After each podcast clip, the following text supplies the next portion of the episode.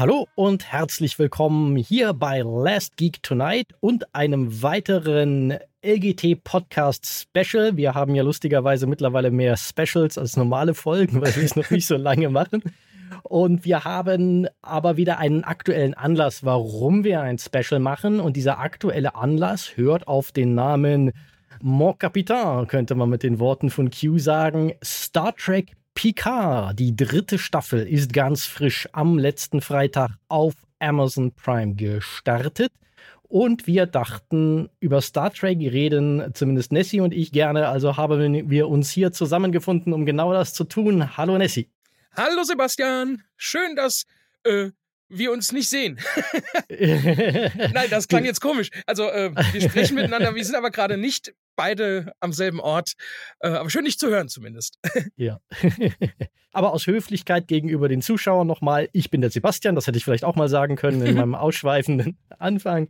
Die liebe Nessie habt ihr jetzt gehört. Und wir sind, wie gesagt, hier um die, ich nenne es jetzt mal Serienfortsetzung der Next Generation von Next Generation, da fängt schon an mit meinen Versprechern, der Next Generation von Star Trek zu besprechen. Genau. Ich mache vielleicht mal ganz kurz so ein bisschen Setting the Scene. Was ist denn eigentlich diese Star Trek Picard, falls sich hier ahnungslose Leute rein verirren oder irgendjemand mit Staffel 3 anfängt, weil er zu viel Schlechtes über Staffel 1 und 2 gehört hat? Wer weiß.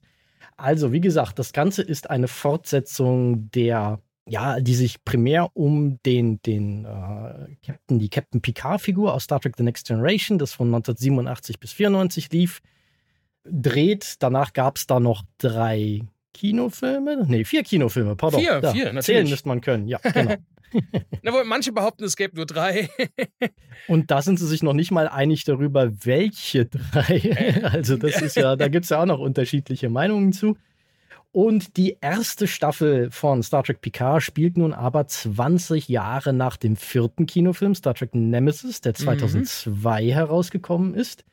Und diese erste Staffel erzählte durch die, ich nenne es jetzt mal, durch die Linse der Geschichte von Picards Kampf für das Leben und die Rechte zweier Androiden von Sung-Typ, also im Endeffekt so Androiden wie der äh, Lieutenant Commander Data, den man aus der Serie kannte mhm. und die auch so ein bisschen im weitesten Sinne als Datas Töchter bezeichnet werden könnten.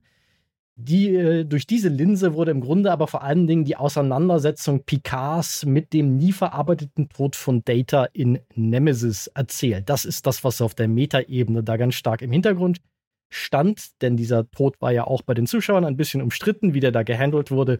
Ja. Äh, Kontroversen gibt es nicht erst äh, seit gestern. und die zweite Staffel handelt dann davon, dass Picard und seine Mitschrei Mitstreiter eine von Q geschaffene alternative Zeitlinie wieder gerade biegen müssen. Aber auch hier, das Ganze ist die vordergründige Handlung. Im Hintergrund geht es hier sehr stark darum, dass Picard die familiären Dämonen seiner Kindheit aufarbeiten muss. So, und nun sind wir bei Staffel 3. Da erzähle ich auch mal ganz kurz spoilerfrei noch die Prämisse. Mhm. Und zwar beginnt Staffel 3 mit einem mysteriösen Hilferuf von Beverly Crusher, der also dem Doktor aus der Next Generation Crew, die aber mit Picard und auch dem Rest der TNG-Crew seit 20 Jahren, wie wir nun erfahren, keinen Kontakt mehr hatte. Mhm. Und plötzlich meldete sie sich bei Picard und warnt ihn vor einer neuen Bedrohung, die aufzieht, dass sie seine Hilfe braucht und dass er niemandem, nicht einmal der Sternenflotte, trauen solle. Also er soll auf eigene Faust dorthin kommen, inkognito, geheim, wie auch immer man das nennen will. Und Picard bittet daraufhin seinen alten Weggefährten, seine alte Nummer 1, äh, William Riker, um Hilfe und gemeinsam machen sie sich auf die Reise, um Beverly zu finden. Mehr Handlungsdetails stellen wir jetzt mal zurück, denn wir werden erstmal kurz spoilerfrei drüber reden. Und dann machen wir danach äh, mit ausreichend Vorwarnung einen Spoiler-Teil, wo alles ja, alles zum Abschluss freigegeben ist, was an Handlungsdetails in Folge 1 passiert, denn sonst können wir nicht besonders clever drüber reden. Kurz nochmal die Eckdaten. Das Ganze ist eine Paramount Plus Produktion, läuft hierzulande aber immer freitags auf Amazon Prime. Und wir reden jetzt über die erste Folge, die am vergangenen Freitag gelaufen ist. Aber da muss ich korrigieren, es läuft nicht nur auf Amazon, sondern auch auf Paramount Plus. Das habe ich heute sogar noch gelesen und ich habe aber, war mir so unsicher gerade in diesem Moment. Gut, dass du es noch ergänzt. Genau, das haben sie nämlich, äh, haben sie irgendwann kurzfristig auch erst angekündigt, ähm, dass das tatsächlich auf beiden Plattformen laufen wird. Okay, alles klar. Also ich habe es auf Amazon Prime geschaut. Paramount Plus habe ich erstmal wieder abbestellt, weil es nicht so viel Neues dort gab, außer Picard und das läuft ja auch bei Amazon. Äh, genau.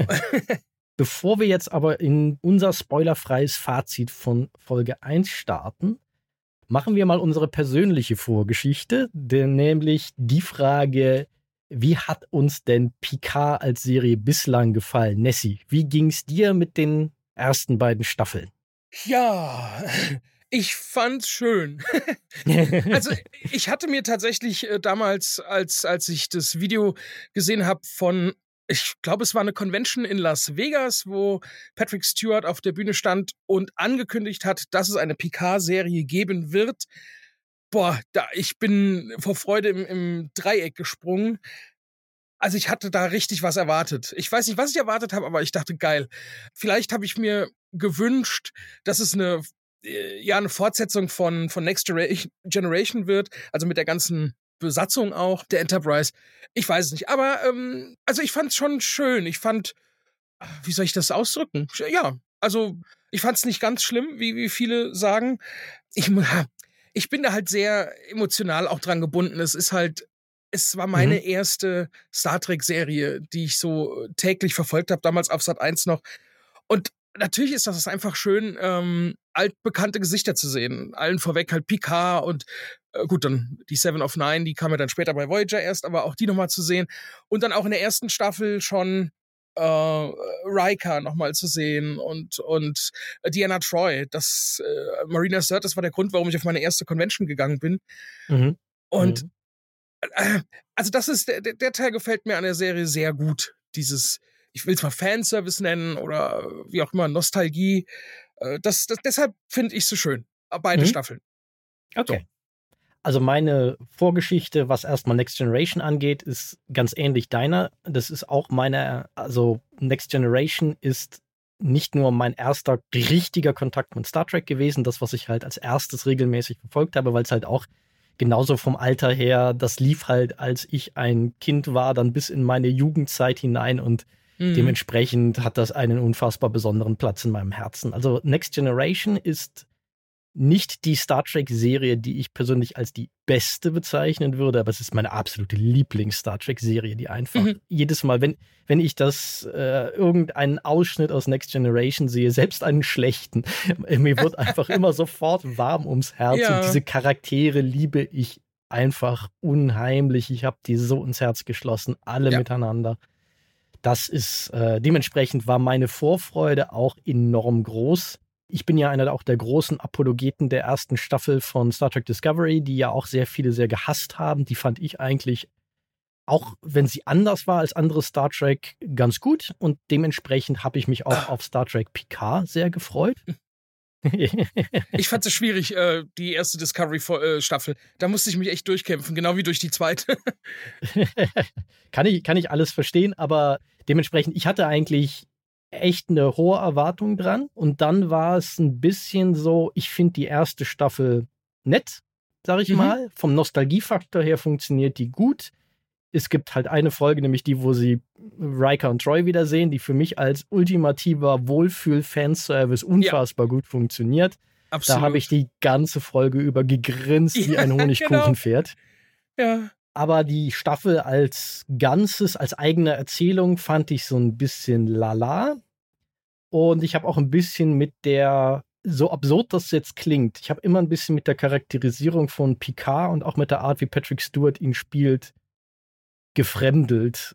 Mhm. Denn ich bin jetzt jemand, der mehrfach schon gesagt hat, bestimmt auch schon mal in irgendeinem unserer Formate, ich würde Patrick Stewart auch dabei zuhören, wie er sich hinsetzt und das Telefonbuch von Los Angeles vorliest, weil er ist einer dieser Schauspieler mit einer unfassbaren Präsenz und einem Charisma und einer sprachlichen Präzision ganz fantastisch. Ja. Aber ich fand irgendwie die Figur, die er in den bisherigen Picard-Staffeln gespielt hat, minimal befremdlich, weil ich Picard als Figur nur so halb wiedererkannt habe. Mhm. Das Lustige ist, in der Folge, wo er auf Riker und Troy trifft, war das plötzlich wie weggeblasen, so als wenn seine alten Spielpartner ihn wieder in dieses klassische Picard-Sein reingehoben hätten. Aber so ganz habe ich die Figur nicht wiedererkannt, äh, deshalb ist es so, ja, Nostalgie funktioniert irgendwie, aber nicht so 100 pro. Mhm. Und ich muss ganz offen sagen, Staffel 2 fing gut an. Ich habe mich unfassbar gefreut, Q wiederzusehen. Ja. John Delancey finde ich einen absolut tollen Typen, ein wahnsinniges Charisma, auch ein super Schauspieler, der ja. diese Figur total zu seinem Ding gemacht hat. Aber die eigentliche Handlung von Staffel 2, puh, da habe ich echt, also da muss ich ganz offen sagen, die eigentliche Handlung halte ich für einen riesengroßen Clusterfuck. Ich finde den Abschluss, den Picard und Q kriegen, schön, Ach, emotional, ja. aber ich finde ihn, die Staffel hat es nicht geschafft, ihn sich zu verdienen. Er kommt irgendwie so ein bisschen aus dem Nichts und ehrlich gesagt ver verstehe ich nicht, warum Picard Q dort umarmt, anstatt ihm eine in die Fresse zu hauen. Und wenn, wenn sie das halt, das, was sie da machen, finde ich super. Hätten sie es logisch herbeigeführt, wäre ich, äh, äh, hätte ich Standing Ovations gegeben, aber ich habe sehr damit gefremdelt, wie sie es umgesetzt haben. Aber naja. Ich fand super schön. Das ist also äh, regelmäßige Zuhörer und auch Zuschauer von Last Geek Tonight wissen das vielleicht, dass ich weniger so auf Handlungen gebe und über, über mhm. unlogische äh, Story-Twist oder so gerne hinwegsehe wenn, wenn die Optik stimmt und die Akustik stimmt und sowas. Und äh, eben der, allein der Fanservice, das, das reicht für mich, um so, so eine Serie zu mögen. Also mhm. Also wenn da noch eine geile Story dabei ist, klar, dann super geil. Aber äh, ich erfreue mich, die Folge, die du angesprochen hast mit, mit äh, Diana und Riker. Ach, wenn ich dann, da kommt halt bei mir auch immer wieder dazu, dass ich, dass ich mittlerweile die Schauspieler über viele, viele Jahre persönlich, persönlich kenne, wäre jetzt zu viel gesagt, mhm. aber schon oft persönlich getroffen habe und, ähm, und auch sehe, wie die miteinander umgehen. Und dann stelle ich mir vor, Gott, was müssen die jetzt nochmal nach all den Jahren für einen Spaß am Set gehabt haben, wenn die da zusammen, also Riker und Picard sitzen da am See auf dieser Holzbank und ach, da geht mir einfach das Herz auf. Da ist mir egal, die hätten auch Kauderwelsch reden können, äh, aber die da zu sehen. Mhm. Ja, ja, Einfach ja. schön. Den, den, Teil kann ich auch absolut nachvollziehen. Wie gesagt, dass es auch nicht zufällig ist, dass meine bisherige Picard-Lieblingsfolge, weil die einfach, das ist zwar auf einer gewissen Ebene purer Fanservice, aber da sage ich auch Scheiß drauf. Für dieses Gefühl nehme ich das voll in Kauf. Ja. Genau. Und tatsächlich finde ich auch, sie sind da relativ organisch in die Handlung eingebaut. Das passt schon. Wie gesagt, ich bin auch, ich finde ja auch die erste Staffel fand ich persönlich stärker als die zweite noch, was das ja. anging. Ich muss auch dazu sagen, die zweite Staffel habe ich tatsächlich erst komplett gesehen äh, nach dem Tod der, der äh, Bob Queen-Darstellerin Annie Wershing. Mhm. Und da hing jedes Mal noch so ein bisschen äh, doch noch Trauer mit drin. Jedes Mal, wenn ich die gesehen habe, dachte ich, ach, Mensch, mhm. so jung verstorben. Und, oh, das hat mich dann noch ein bisschen. Deshalb fand ich die zweite emotional äh, war ich da eher im unteren Bereich angesiedelt. Also mhm. Ja. Dann würde ich sagen, jetzt wissen wir, wo wir stehen. Wie fandest du jetzt den Auftakt von Staffel 3? Auch nett. ich bin gespannt, was da kommt. Also, mhm. Es, ich muss sagen, also es, vom Fanservice-Faktor war die erste Folge schon enorm. Was man da alles äh, gesehen hat in dieser Folge an, an äh, kleinen Requisiten und an, an Sachen. Ich habe die Folge jetzt mit zweimal angeguckt. Einmal zum Genießen quasi, ein zweites Mal, wo ich auch unterbrochen habe und nochmal zurückgespult und mal genau geguckt, was da so rumsteht. Und vom Fanservice ist sie enorm. Mhm. Und das finde ich ganz klasse. Wo die jetzt hinführt, also ich, ich bin sehr, sie hat mich sehr neugierig auf den Rest der Staffel gemacht. Das muss man schon sagen. Ansonsten fand ich sie gut. Aber jetzt mhm. auch kein, keine neue Offenbarung oder so. Ja, dem würde ich mich grundsätzlich anschließen. Ich fand sie auch gut. Sie ist von meinem Empfinden her sehr ähnlich wie die Auftakte der beiden anderen Picard-Staffeln. Denn wie gesagt, die ersten Folgen fand ich von allen beiden Staffeln tatsächlich relativ gelungen, mhm. mit ein paar kleinen Abstrichen und so würde ich es hier auch zusammenfassen. Ich fand sogar den Fanservice manchmal so ein bisschen durcheinander hier, weil ich unsicher war, aber da kommen wir dann gleich im Detail drauf zu mhm. sprechen, mhm. wenn wir im Spoiler-Teil sind so ein bisschen mich gefragt habe, was ist, ist das jetzt Fanservice an The Next Generation oder ist das Fanservice an die klassischen Star Trek-Filme mit der, der Kirk Spock McCoy Crew, weil zwischendurch gab es so Anwandlungen, wo ich dachte, das erinnert mich jetzt eigentlich viel mehr daran und ist viel mehr Fanservice dafür. Ich war ein bisschen verwirrt zeitweise und ein bisschen irritiert über ein paar Details, aber insgesamt habe ich es gern geguckt und was ich schon mal im Vorfeld jetzt loben möchte, bevor wir in die Details gehen, das Zusammenspiel von Patrick Stewart und Jonathan Frakes erwärmt mein äh, Next Generation Fanherz. Absolut. Also, ja, das, ich musste mehrfach laut lachen.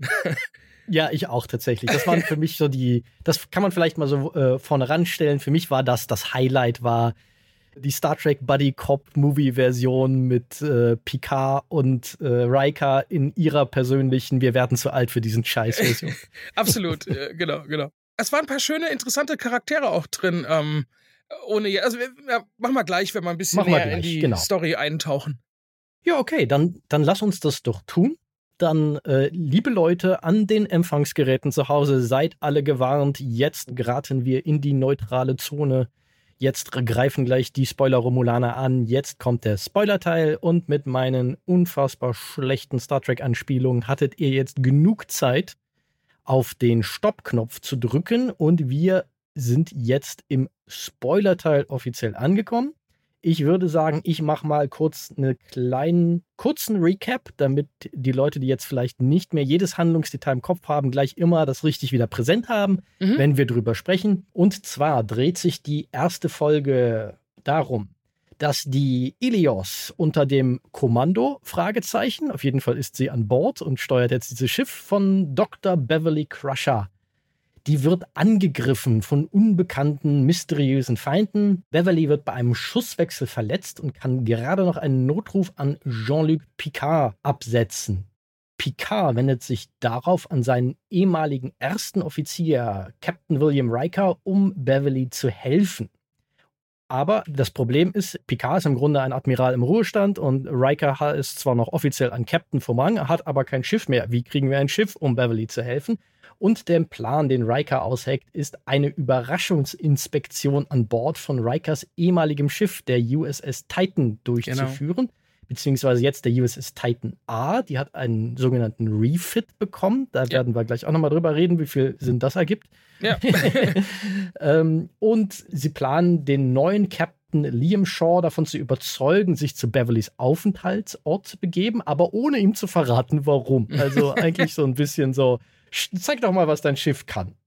Das äh, gelingt ihnen jedoch nicht, da Shaw nicht die allerbeste Meinung von Picard und Riker hat. Er hält sie anscheinend, so würde ich das interpretieren, eher für so zwei so Unruhestifter, die ständig Raumschiffe zu Schunden äh, fahren und äh, sich an keine Vorschriften halten. Der ist da schon ganz schön eher so ein By-the-Book-Typ, der genau sich an die Vorschriften halten wird. Und Picard und Riker haben schon ganz schön oft die Vorschriften verletzt, scheint so seine Meinung zu sein. Aber in einem Satz, um da schon mal vorzugreifen, da kommt auch so ein mhm. bisschen durch, äh, dass der Shaw auch ein Problem hat mit der Borg-Vergangenheit von äh, Picard. Der lässt so einen Satz fallen, mhm. Das ist so ein Seitenhieb und ich glaube, der ist da ein bisschen, ähm, hat da äh, große Vorurteile gegenüber der Borgs. Wobei Vorurteile, äh, die sind ja wirklich böse. Also ist ja nicht so, dass sie verkannte Bösewichter sind. Obwohl, hm, ja. naja. Also dementsprechend, äh, Shaw lässt sich darauf nicht ein, aber Shaws erster Offizier, das ist nämlich niemand Geringeres als Seven of Nine, die mit ja, ein paar guten Worten von Admiral Picard jetzt eine Sternenflottenkarriere einschlagen konnte und dort offensichtlich auch nicht äh, ganz unten anfangen musste, sondern gleich in führende Positionen gesetzt wurde.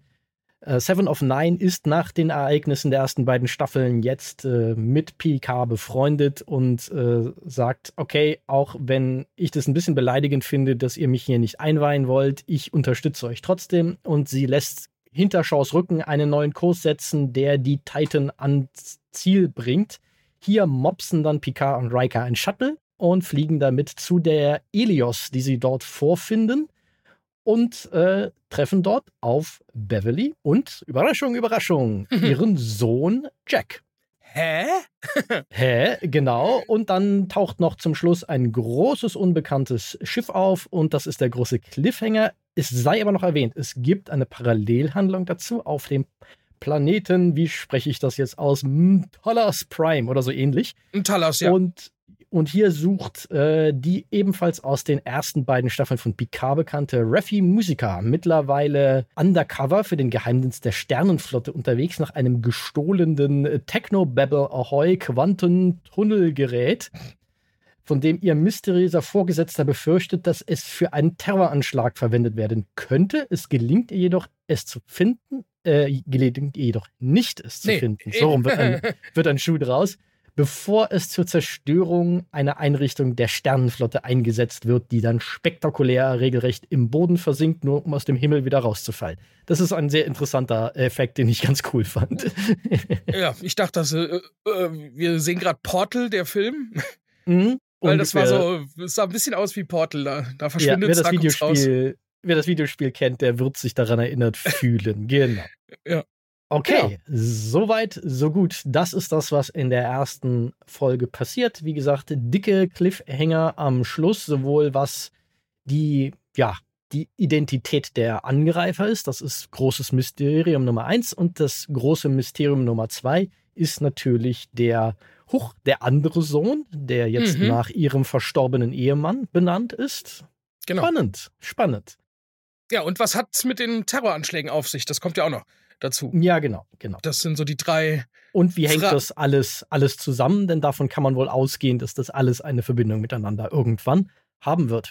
Ja, das hoffe ich doch, dass das dass alles also wäre sehr enttäuschend, wenn ich. ja, eben. genau. Ach ja, ja, ich habe mir so ein paar Sachen mal aufgeschrieben ähm, mhm.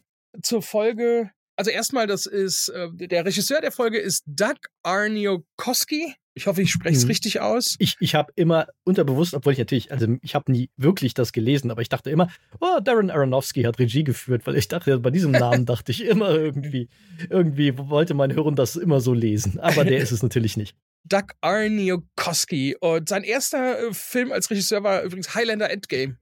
Das so. Ah, okay. Das, das hatte ich jetzt gar nicht mehr recherchiert, ja.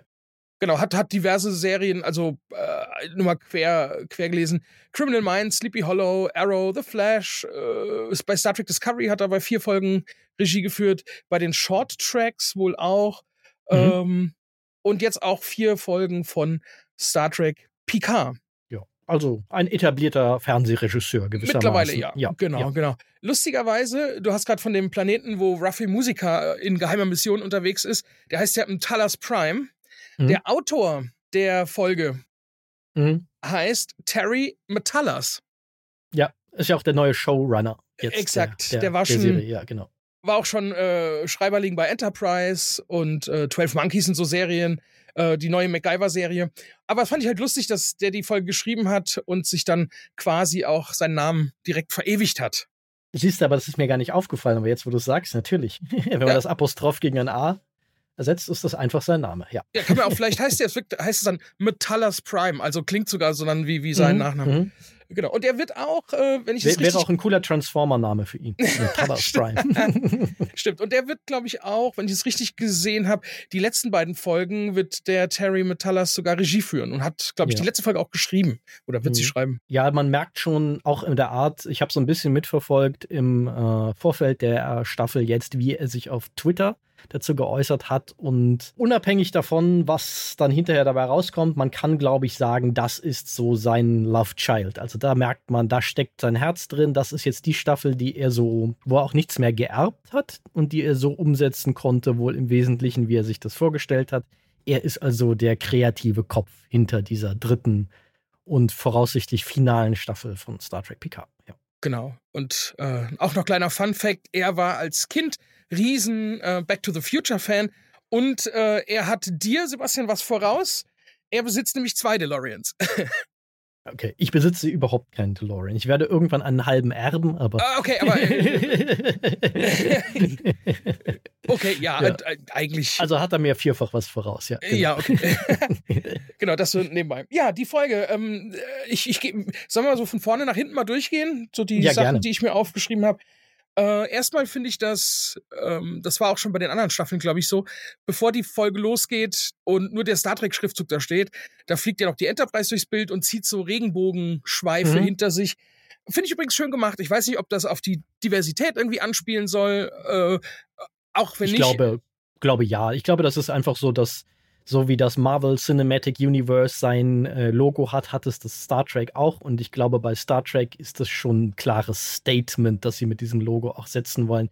Gerade Discovery ist ja für seine, man äh, stelle sich jetzt vor, wie ich sehr alberne Anführungszeichen in die Luft mache, woke Einstellung ja. sehr angegriffen worden. Und ich glaube, das ist so der freundlichste Mittelfinger der Welt, dass sie dort die Queer-Farben die LGBTQ-Plus-Farben in die, ins All gemalt wird, immer von den jeweiligen Raumschiffen der jeweiligen Serien.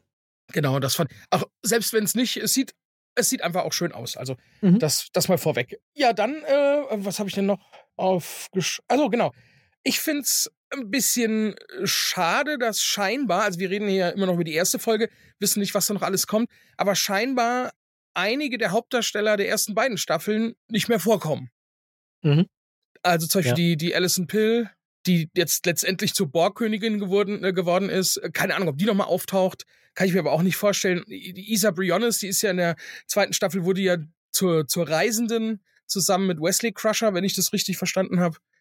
Mhm. Äh, der Elnor, ich weiß gar nicht mehr, was ist mit dem passiert. Der ist ja der ist eigentlich jetzt wieder, dadurch, dass er ja wiederbelebt wurde von Q als Abschiedsgeschenk an Picard. Das, deshalb habe ich ja vorhin auch gesagt, ah. irgendwie, ich wundere mich, dass Picard nicht einfach eine reinhaut, weil er äh, drei Sätze vorher sagt, äh, mehr oder weniger im Vorwurf, du hast Elnor umgebracht und zu diesem Zeitpunkt weiß ja Picard noch gar nicht, als sie sich da in Armen liegen, dass er Elnor wiederbeleben wird, weil Q mhm. das ja auch nicht verrät.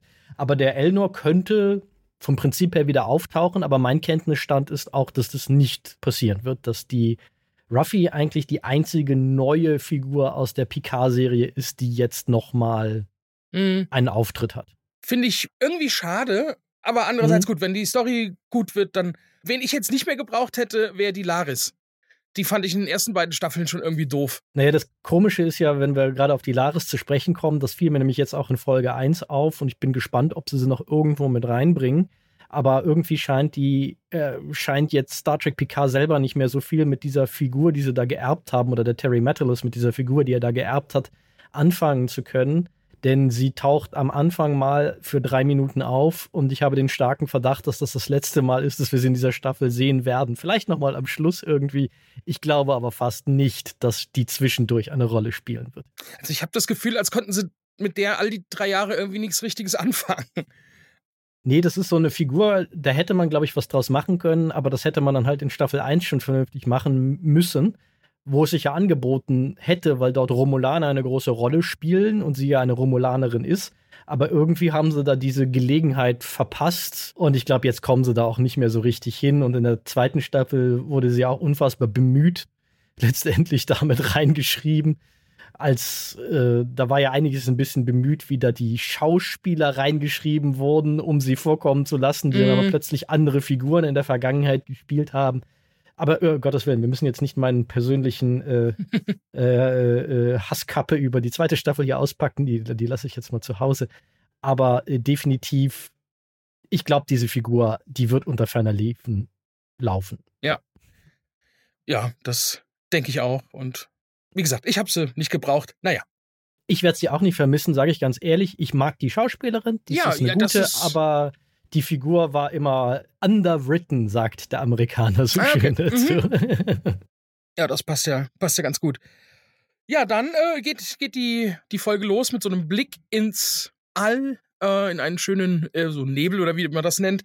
Und das finde ich auch cool. Das fand ich schon in der ersten Folge der ersten Staffel nett äh, dass das kein komponiertes irgendwie äh, Star Trek-Thema oder so war, sondern ich glaube, das war Blue Stars oder Blue Skies? Blue Skies. Blue Skies, genau. War es im ersten und jetzt äh, war es. Was ja an, an Nemesis angeknüpft hat, deshalb kam da ja Blue Skies vor, weil Data ja auf äh, Rikers und Troys Hochzeit Blue Skies singt. Und ja, das dann ja sagst. so das Erkennungsmat, äh, also so ein bisschen das Erkennungsmerkmal am Schluss sein sollte. Vielleicht wird dieser Data nochmal wiederbelebt, weil er dann sein Zwilling Before anfängt, Blue Skies zu singen. Stimmt, jetzt wo du es sagst.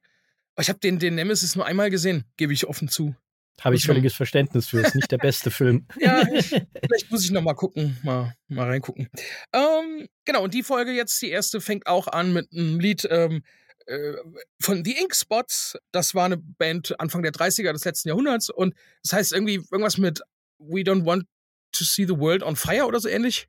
Äh, ich glaube, I don't want to set the world on fire. Also ich möchte die Welt nicht anzünden, wortwörtlich, aber set the world on fire ist ja auch so ein bisschen, oh, ich hoffe, ich übersetze das jetzt richtig spontan, so ein bisschen set the world on fire ist Begeisterung auslösen, ja, im Subtext. Ah, cool. Dementsprechend bin ich sehr gespannt, inwiefern, also das wird sehr davon abhängen, wie gut die Staffel jetzt wird, ob ich hinterher äh, ein bisschen zynisch sagen werde, ja, diese, diese Melodie haben sie schon mal gesetzt, was die Staffel jetzt ausmacht, oder ob es einfach nur der, ja, der, der, äh, eine Anspielung darauf äh, ist, dass offensichtlich eine Figur, eine irgendeine Antagonist, Antagonistin in diesem dritten Staffel die Welt jetzt wortwörtlich aber anzünden möchte. Ich bin sehr gespannt. Ja, das ist ja sowas mag ich, wenn, wenn äh, sowas vielleicht als Foreshadowing eingesetzt wird. Äh, oder einfach, mhm. weil es ein schönes Lied ist. Kann ja auch sein. genau, dann äh, geht's los. Tatsächlich auf der Elios hieß das, heißt das Schiff, ne? Äh, Moment, ich habe es mir aufgeschrieben. Also ich habe es nirgendwo gesehen, wie das Schiff hieß. Elios, ja, genau. Elios. Ich, ich habe es aber auch nachgelesen. Ich weiß gar nicht, ob es in der Folge überhaupt erwähnt wird oder ob man es mit Adleraugen auf dem, auf dem Rumpf irgendwie erspähen kann, aber. Also ich habe es nirgendwo erspäht. Ich habe es tatsächlich auch erst gelesen bei Wikipedia.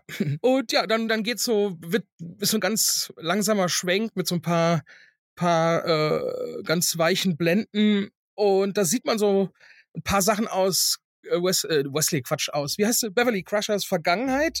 Mhm. Äh, sieht so Theatermasken oder eine Auszeichnung, so eine Away-Team-Auszeichnung auf Schiefer. Das fand ich irgendwie ganz witzig. Und äh, ist dir der Koffer aufgefallen? Das Vielleicht, und ich erinnere mich jetzt nur nicht mehr, das kann sein, da ist mir einiges ist mir so aufgefallen, aber ich erinnere mich jetzt nicht mehr an ein, alles, weil es jetzt doch wieder halt fast eine Woche her ist, dass ich es gesehen habe. Ich habe es halt nicht nochmal direkt vorher ja. geguckt.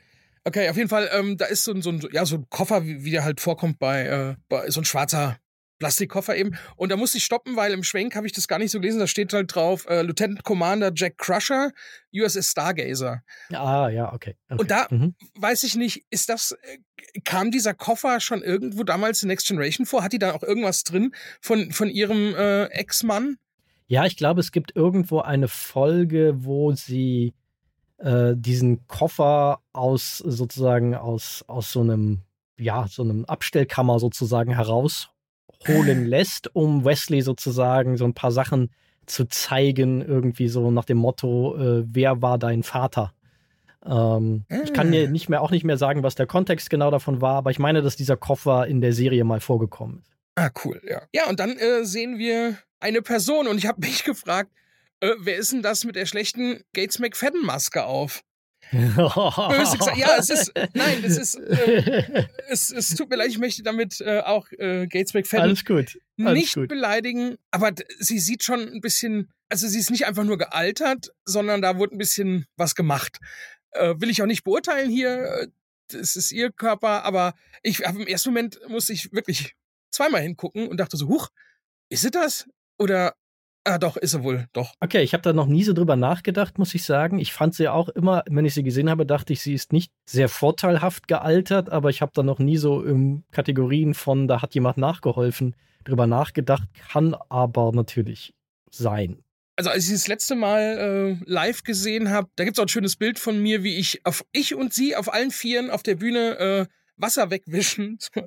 Und dann habe ich, kam ich hier ganz nah und da habe ich ähm, auch schon, auch da war schon ein bisschen was gemacht.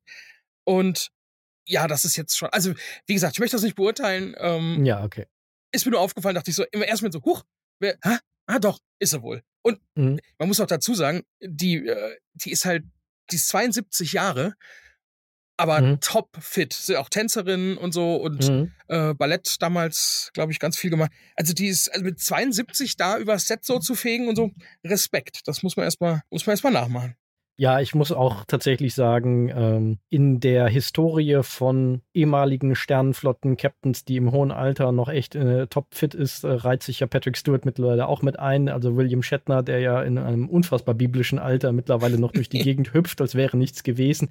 Anscheinend hält dieser Job jung, es sei denn, man heißt äh, Avery Brooks, dem es ja nicht so gut zu gehen scheint.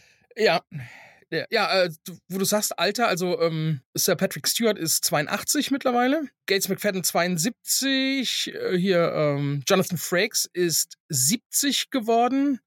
aber auch äh, Michelle Hurt, die die äh, Ruffy Musiker spielt, auch die ist schon 56. Mhm. Das habe ich mhm. nicht geglaubt. Auf der letzten, war das die letzte FedCon oder vorletzte FedCon? Äh, da war die ja FedCon da. war sie auf jeden Fall, ja. Mhm. Und die ist über die Bühne gesprungen. Äh, also hätte ich nie gedacht, dass die 56 schon ist. Die sieht, die aus sieht lustigerweise in real jünger aus als on screen. Äh, Tatsächlich Weiß ich auch ja. nicht, was die Maskenabteilung von Star Trek Picard falsch macht, aber es ist faszinierend. Stimmt. aber also vielleicht soll es auch, ich glaube, die ist aber auch ein bisschen Absicht, weil sie ja so eine Drogenvergangenheit hat und dass sie ja. so ein bisschen zerlebt aussehen soll dort. Genau, genau.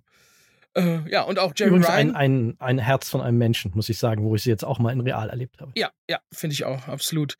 Äh, und Jerry Ryan ist auch schon ähm, 54, glaube ich. Also die sind alle, nicht mhm. mehr die Jüngsten, sehen aber top aus. Also also Jerry Ryan denke ich auch immer so, also äh, Holla die Waldfee, wie die mit äh, Mitte 50 aussieht. Ich glaube, da hat sie ein paar Neider. Absolut. Also wenn ich so aussehe mit Mitte 50, das wäre schön. Naja, äh, selbst, selbst ich als Mann würde damit leben können, wie Jerry Ryan auszusehen, wenn ich mit 50 bin. Ist okay. äh, sehr schön. Ja, und dann äh, wird sie angegriffen, äh, die, die Beverly, mhm. von irgendeiner Rasse, die wir, glaube ich, nicht kennen. Ja, wissen wir nicht, weil es sieht ja auch so ein bisschen aus, als wenn es so Helme oder Masken sein könnten, mhm. ob darunter sich was verbirgt, was wir kennen. Aber erstmal ist alles sehr mysteriös. Und sie setzt sich dann sehr tatkräftig zur Wehr hier ist übrigens schon so ein kleines Ding, wo ich so dachte, das ist jetzt nicht schlimm, das ist alles Nitpicking, aber wo ich so ein bisschen so einer von vielen, ich schicke es mal voraus, leichten Irritationsmomenten, mhm. nämlich als Beverly anfängt, ihre Phaser-Gewehr wie eine Shotgun, also wie so eine Schrotflinte durchzuladen, wo ich dachte, was Hä? zur Hölle macht sie da? Vielleicht die Energiezelle und, weiterschalten oder so. Keine Ahnung. Und äh, es hat halt auch noch so ein Tschak-Tschak-Geräusch, wie so eine Schrotflinte ich muss sagen, ich fand es tatsächlich ganz schön albern in dem Moment. Wie gesagt, es ist jetzt etwas, was völlig irrelevant ist, wenn die Handlung gut ist, alles cool, aber ich dachte so, hm, da haben sie ein bisschen zu sehr auf die Coolness äh, des ja. Moments wohl setzen wollen. Ja. Finde ich aber auch schön, dass wir auch darüber sprechen, weil das sind ja dann die Kleinigkeiten, die es auch so ein bisschen äh, ausmacht. Und das ist jetzt nicht wirklich schlimm. Also das macht ja jetzt die Serie nicht kaputt, nur so. Nein, nein, das macht, wie gesagt, das macht keinen Unterschied, aber ich, in dem Moment hat es ein bisschen wehgetan bei mir, ja. wenn ich ehrlich bin. Ich, ich habe mich auch gefragt, also, ähm, also erstmal, was ergibt es für einen Sinn, dass, dass meine Waffe äh, den, den, den Gegner oder wen auch immer komplett pulverisiert? Mhm. Weil, äh, ich meine, einfach nur töten wir doch, dann könnte ich wenigstens noch die Waffe looten sozusagen und die Klamotten und die Stiefel, was weiß ich, äh, so komplett pulverisieren, ergibt für mich keinen Sinn. Und zweitens, wo muss man genau hinschießen, dass man pulverisiert wird? Weil mhm. äh, sie trifft nämlich einmal dem so mehr ins Bein und da passiert, da ist er nur getroffen. Und beim nächsten Schuss äh, ist er puff, löst er sich komplett auf. Ja, generell, was man hier halt schon sieht, was ich auch so ein bisschen kritisieren würde, tatsächlich ist in dieser Folge oder dieser Szene wird schon klar, was sich durch die Folge und aber auch bisherigen Staffeln von Picard bis generell durchzieht. Die Serie ist nicht immer so ganz interessiert daran, Konsistenz mhm. gegenüber den etablierten Regeln seiner Welt, der Star Trek-Welt, ja, die konsistent weiterzuführen, drücken wir es mal so aus. Und da bin ich immer so ein bisschen, also gerade bei so Science-Fiction und Fantasy-Sachen ist meine Devise immer, du kannst mir den größten Mucks auf diesem Planeten erzählen, aber sei konsistent zu den Regeln, die du einmal etablierst. Ja. Und hier werden die so ein bisschen getreten und das hat mich dann tatsächlich so ein bisschen gestört. Dass ich mich so ein bisschen gefragt habe, was gilt denn nun? Mhm. Ist das jetzt eine Waffe, die pulverisiert? Ist das eine Waffe, die nicht pulverisiert? Wenn es jetzt alle Leute mit pulverisierenden Waffen durch die Gegend laufen, warum schießen ihre Gegenseite anscheinend mit etwas, was weniger gefährlich als eine heutige Schusswaffe ist? Das ist alles ein bisschen irritierend. Und, und man muss sagen, dass die Gegner wohl äh, bei der Sturmtruppe von Star Wars in die Lehre gegangen sind. Weil es, ja. es gibt ja, die, die, die läuft ja einmal von Deckung A nach Deckung B, sag ich mal, Beverly Crusher. Und es, es schlagen 25 Millionen äh, äh, mhm. Energiedinger, äh, also so Schüsse quasi um sie rum ein und sie wird aber nicht getroffen. Erstmal. Was dafür spricht, dass es keine neue Alienrasse ist, sondern dass sie wirklich einfach Masken tragen und nichts sehen können. Stimmt, die sind komplett dicht, die, die, die schießen sind, auf ja auch, Also ist vermutlich so wie ähnlich wie die Sturmtruppen. Wir, du, du bist jetzt ja eine stolze Besitzerin eines solchen Helms und ja. hast am eigenen Leib erfahren können, dass man darin nicht viel sieht. Vielleicht ist es mit diesen Masken einfach auch so. okay. Naja, aber so wird er dann doch getroffen und äh, ich dachte erst, nee, erst an der Schulter und dann später war auch im Bauchbereich, was dann mhm. auch äh, sehr blutet. Dann habe ich mich gefragt, das hat sich ja dann zum Schluss, Gott sei Dank, hat sich ja das dann beantwortet, die Frage, wen sperrt die denn da ein? Mhm, genau, das ist äh, Foreshadowing und wir sind ja im Spoiler-Teil. Ihr habt es Genau. ja sicherlich dann alle gesehen. Auf ihren Sohn. Genau, da konnte man, also ich, da hätte ich jetzt äh, als letztes drauf getippt, glaube ich.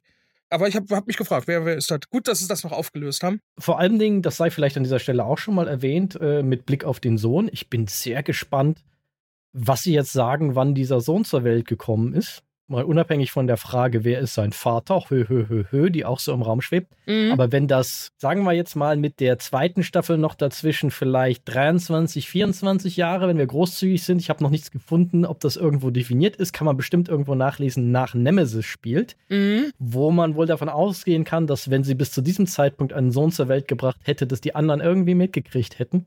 Es sieht Hm. für mich älter aus als 23, 24. Ich bin sehr gespannt, wie sie das alles verkaufen. Ich habe jetzt keine Ahnung, wie alt der Darsteller ist, wenn ich ehrlich bin.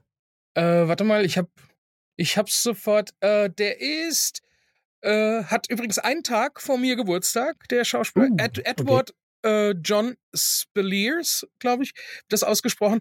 Äh, der wurde 88 geboren, das heißt, er ist Mitte 30, 34. Ja, aber so sieht er nämlich für mich auch eher aus. Ja. Also äh, entweder ist es so ein bisschen, er hat auch Dinge erlebt, die ihn spontan haben altern lassen, oder?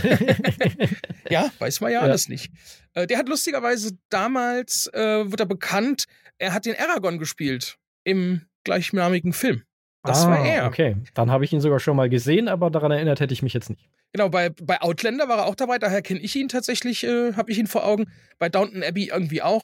Und der hat schon, hat schon ein paar coole Sachen gemacht, Mhm. wenn man mal seinen Werdegang sich anschaut. Naja, gut, wo waren wir stehen geblieben? Äh, bei den Schüssen, dann, und dann setzt sie den von dir vorhin schon erwähnten Notruf quasi ab Mhm. In Richtung Genau. Admiral Picard. Der dort ja interessanterweise auf einem Kommunikator, den er noch aus Enterprise D-Zeiten besitzt, ankommt. Also auch da wieder Fanservice mit Uniform, mit allerlei äh, Erinnerungsstücken, die er gerade zusammenpackt. Äh, Habe ich Ja. das eigentlich richtig verstanden, dass Laris und er im Endeffekt irgendwohin umziehen? Oder ist das eine Reise? Ich weiß es nicht, aber nur weil er die ganzen Sachen halt so verpackt, wirkt es für mich fast so, als wenn sie den Hausstand auflösen. Ja, finde ich auch, weil er ja auch das, das Bild verschenken möchte Mhm. an Jordi LaForge, dieses große, schöne Bild der Enterprise D und so. Und äh, ja, das irgendwie sieht für mich das auch so aus, als äh, würden die dort rausgehen Mhm. und Ja. woanders. Also so, als wenn sie jetzt für nach dem Motto, Picard ist jetzt endgültig im Ruhestand, jetzt kommt Laris Karriere mal an und irgendwas ist da von Diplomatic Service die Rede, aber so ganz habe, bin ich nicht schlau draus geworden, was sie uns da erzählen wollen. Es ist so ein bisschen nebulös. irgendwie. Vielleicht ist es auch gar nicht wichtig, tatsächlich, äh, ob die da jetzt bleiben oder rausgehen. Aber am Ende des Tages vermutlich nicht, aber irgendwie dachte ich so, das ist ein bisschen unklar erzählt, weil einfach den Zuschauer so unnötig irritiert, was denn da nun vor sich geht. Genau. Fand ich auch schön, also diese ganze, ganze äh, Szene. Er schreibt einen Brief an seinem Schreibtisch. Ich weiß nicht an wen, das konnte ich nicht rausfinden. Ähm, auch mit, mit Pausetaste nicht, an wen das geht oder was da jetzt so genau drin steht. Als er den, den Brief schreibt, steht auf dem Tisch lustigerweise so eine, so eine dickbauchige Statue, so eine grüne. Mhm. Und die kam auch schon in der Folge von Next Generation vor. Ich weiß allerdings auch nicht mehr, ich weiß nicht mehr, was da drin war und äh, wo die vorkam, aber das war auch so ein Ding, ah, okay, ja, Fanservice. Oder die Flöte, die er in der Hand hält. Ganz die klar. ist ja, genau, die habe ich natürlich auch wieder erkannt. Die Resican Flute, äh, die hat ja natürlich eine enorme Bedeutung für ihn und äh, ist ja so ein bisschen ein Symbol geworden für das, was. Also eine der Next Generation Folgen, die mit zu den besten zählt, wo einige Leute, Ja. glaube ich, sagen würden, dass das die, zu ihren Lieblingsfolgen zählt. Apropos, habe ich ganz vergessen, die Folge, die erste Folge heißt Part 1, The Next Generation. Richtig, genau. Also da ist das äh, Thema Fanservice ist eigentlich schon gesetzt in dem Ja. Moment, wo diese Einblendung kommt. Genau, also dann kriegt er, wie erwähnt, dann äh, diese über seinen alten Kommunikator die Nachricht und dann, dann kommt eine Szene, da musste ich wirklich laut lachen. Äh, wir gehen auf in die Bar, äh, in die in so eine Bar. Ich weiß nicht, Mhm. wo er halt, äh, wo Riker auf Picard trifft und es geht los auf einem Regal mit mehreren Modellen der Enterprise D. mhm. Und das sind exakt die Eagle Moss Modelle, die man kaufen kann oder kaufen Ah, konnte okay. Weil genau das, das ist nämlich die allererste Figur damals von dem Abo gewesen. Deshalb habe ich die auch und ich habe genau geguckt, das ist der gleiche Ständer, das ist, äh, haha, ich habe gleich gesagt. Ähm, und Ja, und da musste ich so lachen. Jetzt weiß ich nicht, ob die das vielleicht gemacht haben, weil Eaglemoss äh, ja pleite gegangen ist, um, um denen irgendwie nochmal einen Push zu geben oder so. Oder ob es einfach nur, die hatten davon noch einige und haben sie dann dahingestellt. Das kann natürlich auch sein. Also äh, meine Theorie wäre ja, wenn du ein äh, kleines Modell suchst für äh, Picard jetzt von der Enterprise D, ist es halt am einfachsten, sehr off the shelf sozusagen, eins zu kaufen. Oder vermutlich gab es auch in der Crew genug Leute, die sie äh, ja. bei sich rumstehen hatten, dann konnte man sammeln. genau. Dann trifft und, und, übrigens, ja. sie werden ja, das vielleicht, äh, das ist ja ein, so ein schönes kleines Detail am Rande, weil sich ja Riker erkundigt bei ja. der Bartenderin so, so von wegen, äh, warum denn noch so viele Enterprise Ds da sind und sie dann sagt, die, die Fetten möchte keiner haben. Das ist Anspielung darauf, dass das ja nicht. Also so, ich, ich fand das immer ein tolles Design, also ein sehr elegantes ja. Schiff, aber es halt so ein bisschen bauchiger ist als viele der anderen Sternenflotten-Designs und Riker dann sehr empört ist, ey, das ist eine Galaxy-Klasse und so äh, nach dem Motto, diese Respektlosigkeit der Jugend, das ist, das fand ich einen echt schönen, schönen Moment. Genau, ich weiß nicht, ob es bauchig oder klobig, äh, welches Wort sie genau benutzt haben. Äh, auf jeden also Fall. Also im Original, äh, ich habe es jetzt auf Englisch geguckt, ah. sagen ah. sie, glaube ich, chubby, also was so ein bisschen speckig wäre, wenn man es richtig übersetzt. So eine Person, die man chubby nennt, die ist jetzt ja, nicht, ja. die ist jetzt nicht irgendwie fettleibig, aber die könnte mal äh, äh, ein bisschen was abnehmen. Das ist okay. so die Implikation. aber dann muss ich sagen, äh, okay, also musste ich drüber lachen. Dann habe ich aber später die Titan gesehen mhm. und dachte, Moment mal, wenn hier ein Schiff klobig und chubby ja. und äh, äh, so wirkt, dann ist es aber doch bitte die Titan. Die sieht aus wie ein Panzer. Also mhm. Die, ja, auf die Titan können wir dann gleich zu sprechen ja, kommen. Da genau. habe ich nämlich auch noch ein paar Takte zu, zu sagen. äh, genau, dann spricht ähm, Riker mit Picard, der erklärt so ein bisschen und es geht um den, den, äh, um den Hellbird-Code, weil mit dieses, aufgrund dieses, mit diesem Code kriegen sie die, die, glaube die Zieladresse dann raus wo sie wirklich hinfliegen müssen. Was ist das denn für ein lamer Code, der einfach jede Ziffer um drei erhöht? Ja, kein Wunder, dass äh, sie die Borg besiegt haben. Aber also es ist auch so ein Detail, glaube ich, dass sie jetzt so nachträglich da irgendwie raufgeklatscht haben, weil ich mich in der Folge nicht erkennen, äh, daran erinnern kann, dass die Borg irgendein Virus auf der Enterprise installiert haben, weil sie ja ganz klar auf die, die Best of Both Worlds Zweiteiler rekurrieren. Genau. Und ähm, ja, das fand ich ein bisschen komisch. Hätte es jetzt für mich nicht gebraucht. Für mich wäre es auch völlig in Ordnung gewesen, wenn Picard einfach mit der den Koordinaten im Gepäck dahin gekommen wäre und er halt Riker braucht, weil er braucht ja ein Schiff. Ja, und das generell auch Unterstützung einfach von einem Freund. Ich meine, die hätten auch sagen können, ah, das war ein komplizierter Code oder so, aber nein, einfach nur jede Ziffer um drei erhöhen, das ist ähm, eins der einfachsten, wenn man so Rätselspiele spielt, eins der einfachsten mhm. Dinger, was man erstmal probiert. Irgendwie, das ist so ein bisschen, es ja. hat sogar so einen, hat einen Namen, glaube ich. aber zu ihrer Verteidigung, das erklärt, äh, warum man auch in der Folge nie was davon gehört hat, weil das so ein Ding ist, wo vermutlich Data drei Sekunden, nachdem es aufgespielt wurde, es entdeckt und eliminiert hat. Ja. Äh, genau. So, was haben wir noch? Dann, ah, dann äh, geht's rüber zum ersten Mal auf äh, Metallus Prime. Und wir sehen, ja, eine Gestalt da, da durchhuschen durch die Menschenmengen. Sieht für mich ein bisschen aus ähm, wie damals Babylon 5, so der, der Markt, wo ganz viele Außerirdische sich rumtreiben und es Stände gibt und Food Trucks sozusagen. Und dann sehen wir, dass das Ruffy Musiker ist, mhm. die zu einem Dealer geht, ein Orioner, und, und sie will, was will sie von ihm? Drogen? Nö. Sie will Informationen haben. Informationen, ah, sowas.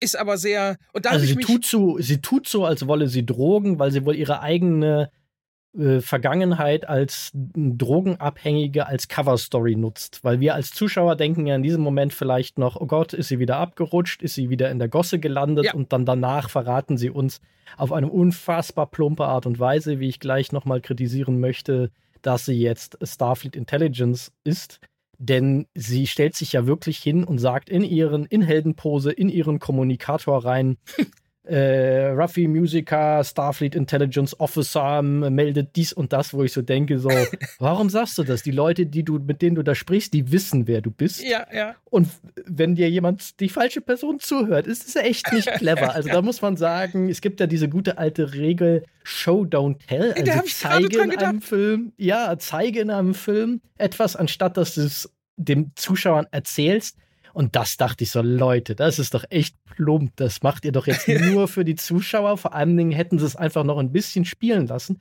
Später hätte man es, glaube ich, ohne diesen Satz einfach auch schnell geschnallt, was sie ja. dort tut. Also da halten sie ihre Zuschauer ehrlich gesagt ein bisschen für ein bisschen dumm. Das finde ja. ich ein bisschen komisch. An, der Stelle, also mir ist es gar nicht so äh, äh, bewusst geworden, weil ich, glaube ich, noch ein bisschen sauer war von vor, vorher, als sie da äh, mit dem Oriona spricht und sagt, mhm. ach ja, hier, meine Freundin hat mich verlassen und das und das.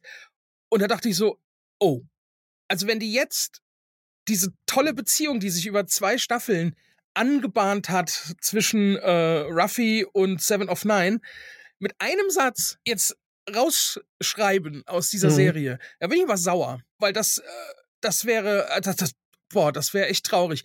Und dann, ich hoffe, da, da sie das ja nur gespielt hat, äh, hoffe ich, dass sie das auch nur behauptet hat. Also das wird jetzt überhaupt nicht irgendwie geklärt in dieser Folge, muss man dazu sagen. Man darf gespannt sein, in welchem Verhältnis Seven of Nine und Ruffy jetzt noch zueinander stehen. Also ich nehme an, maximal eine Fernbeziehung wird das sein, aber ich hoffe, dass da noch, vielleicht sind es auch einfach nur FFBs. Das werden also, wir dann vielleicht rausfinden. Weißt du, was FFB ist? Äh, ich kann dir das Akronym jetzt nicht genau sagen, ja, aber ich weiß nicht, das habe ich erfunden. Es gibt so. ja BFF, Best Friends ja. Forever, und ich habe FFBs äh, erfunden, das heißt Favorite Fuck Buddies. Okay, dann wusste ich doch, was das Akronym, auch wenn du es erfunden hast, bedeutet. Weil also das war sofort, wo ich von ausginge, äh, Freundschaft Plus oder so. Ach so, okay. Wahrscheinlich gibt es das auch schon. Aber das ist mir auch eingefallen, ohne dass ich es je gelesen habe. Äh, so. Trademark hier, äh, ich. Nee, Copyright, mhm. ist egal. Gleich alle verklagen, die es auch benutzen. Ja. ja, genau.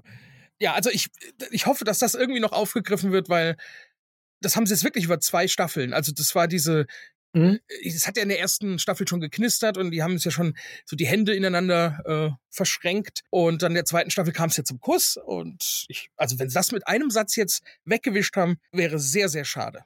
Vielleicht an dieser Stelle mal, weil es hier ja eingeführt, ganz kurz, wie geht es dir da mit der Darstellung dieses Planeten Metallus Prime?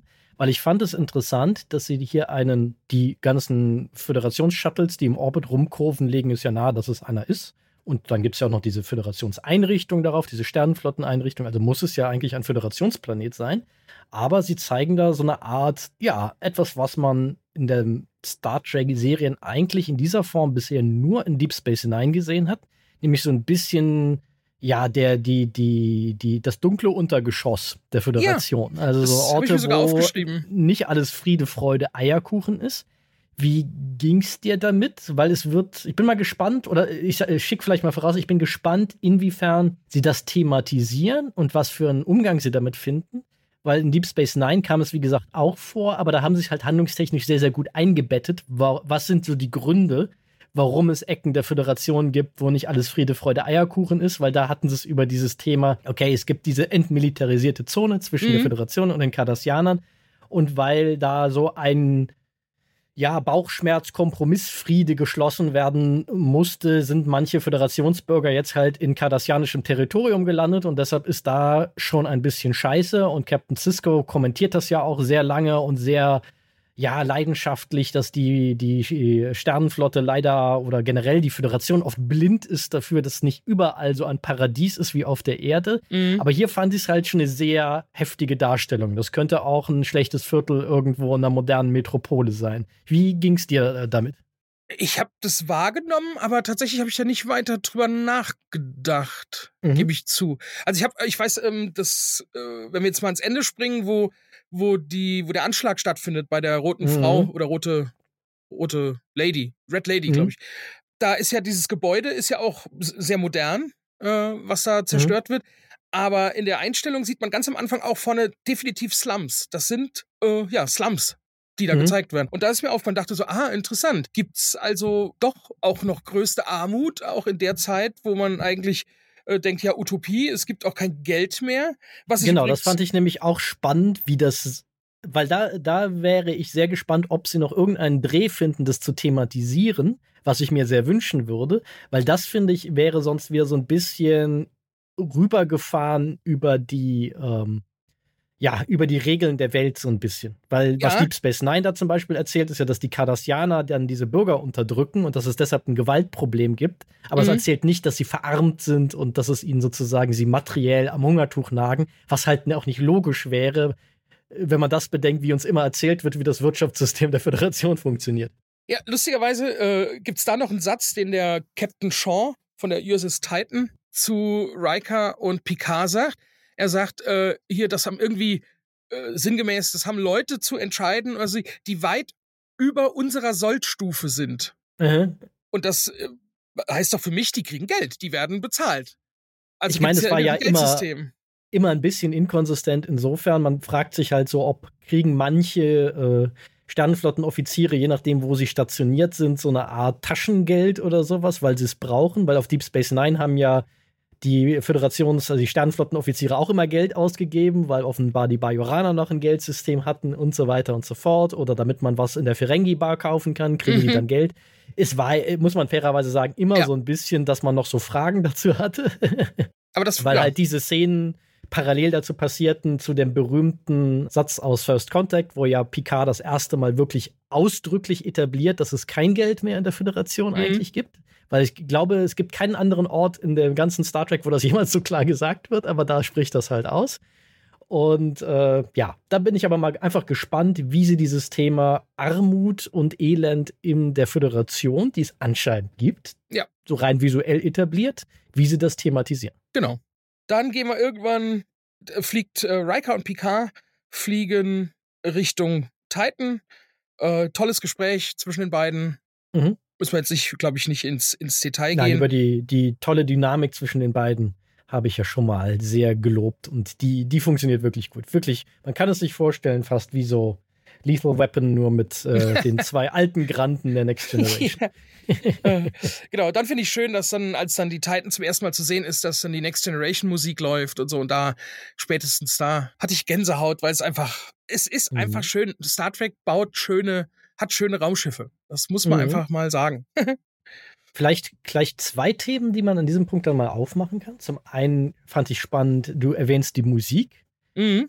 die jetzt von Stephen Barton in der neuesten Staffel komponiert wurde. Und ich fand bisher interessant, wie wenig direkte Kontinuität zu den ersten beiden Picard-Staffeln und auch zu dem neuen Picard-Thema, was da eingeführt wurde, es gibt sondern das ist eher so, wenn ich es beschreiben sollte, es ist natürlich das Next Generation Thema wird immer wieder referenziert, mhm. aber vom Musikstil hat es mich sehr erinnert. Das kommt dann auch, wenn die Titan das, äh, das Dock verlässt. Das ist so ein bisschen wie die James äh, Horner Musik, die für den zweiten und dritten Star Trek Film mit der klassischen Crew komponiert wurde. So ein bisschen dieses feierliche, mhm.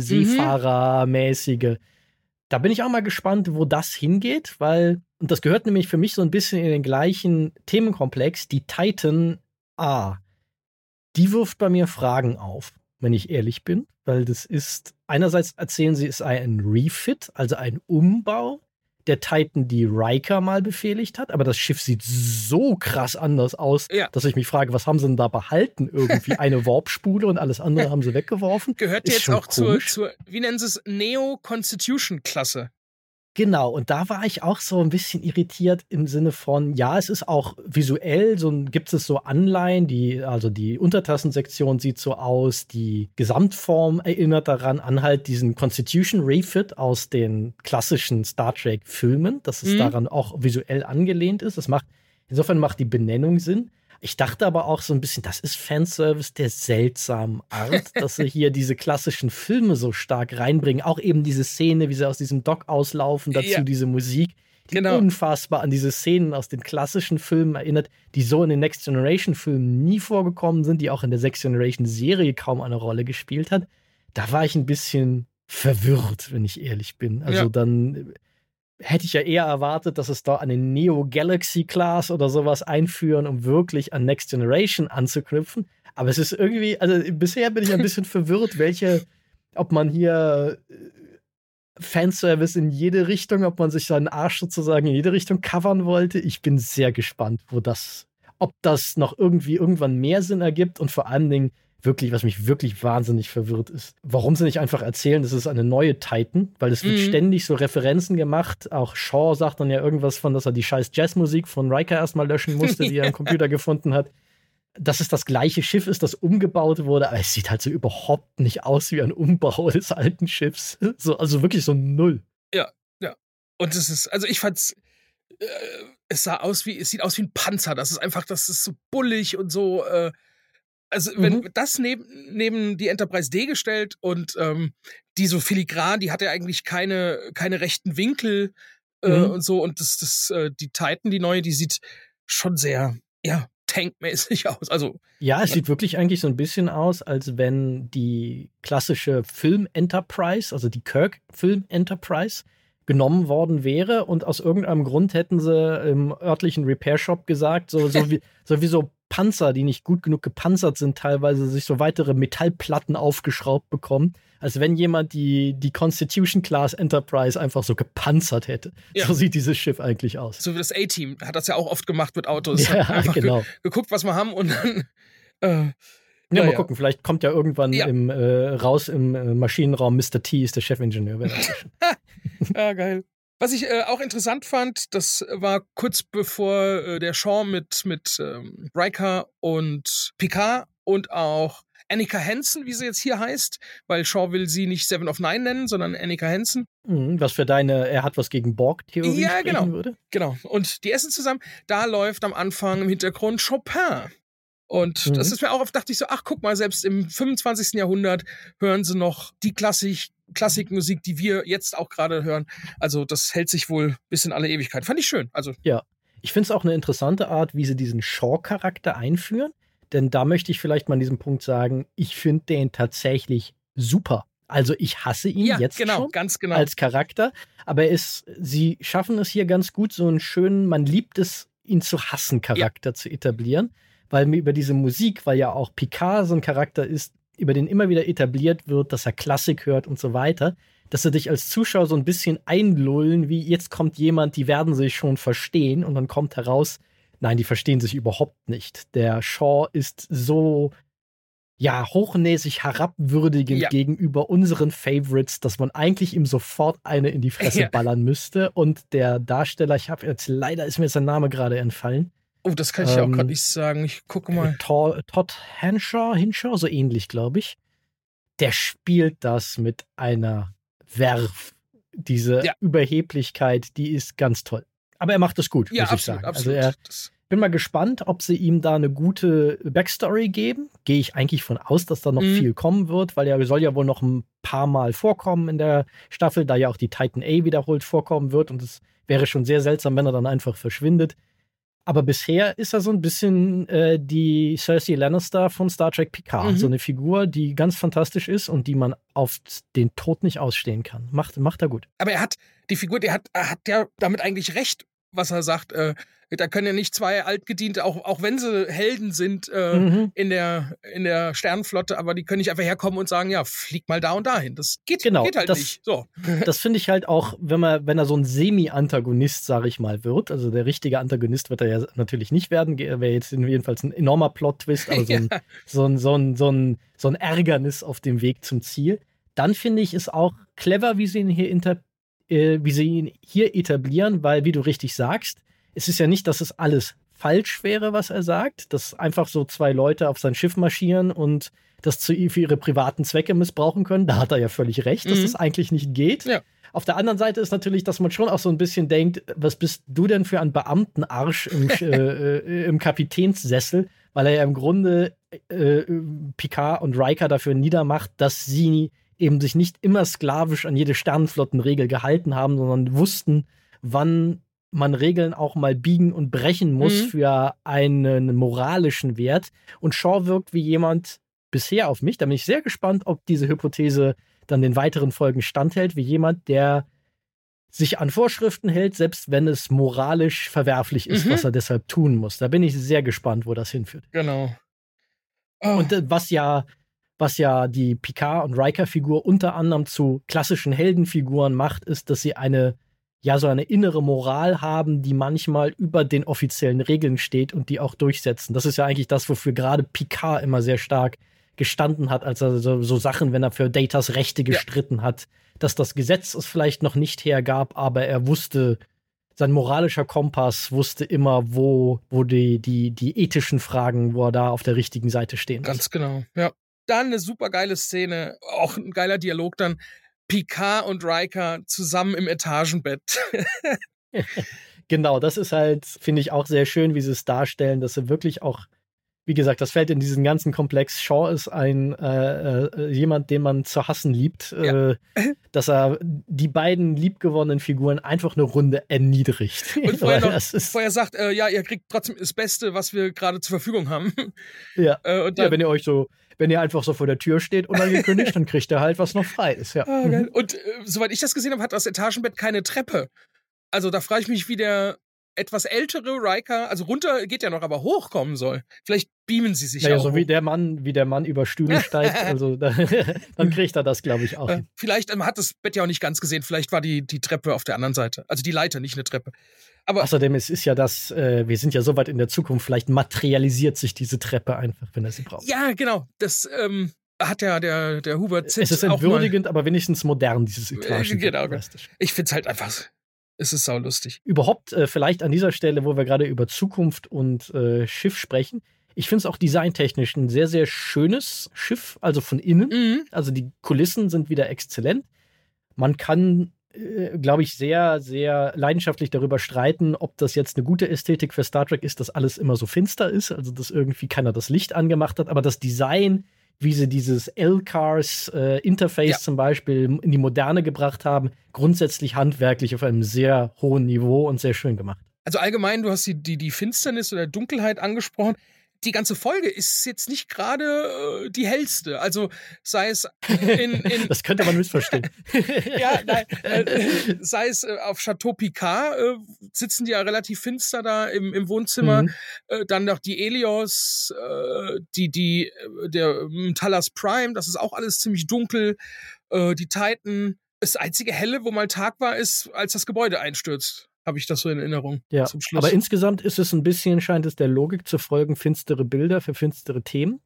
Und da bin ich mal sehr gespannt, ob sie das, also ich gehe davon aus, dass sie das durchziehen. Ich bin mir noch nicht ganz sicher, das werde ich, glaube ich, nach der Staffel erst wirklich mir eine endgültige Meinung zu bilden, wie ich das finde, weil es durchaus auch andere Möglichkeiten gibt, so eine Dunkelheit von der Thematik in der Visualität zu, äh, zu spiegeln. Mhm. Zum Beispiel ist ja First Contact auch der eine Next Generation Film, der optisch sehr heraussticht, dass alles etwas dunkler genau, und exakt.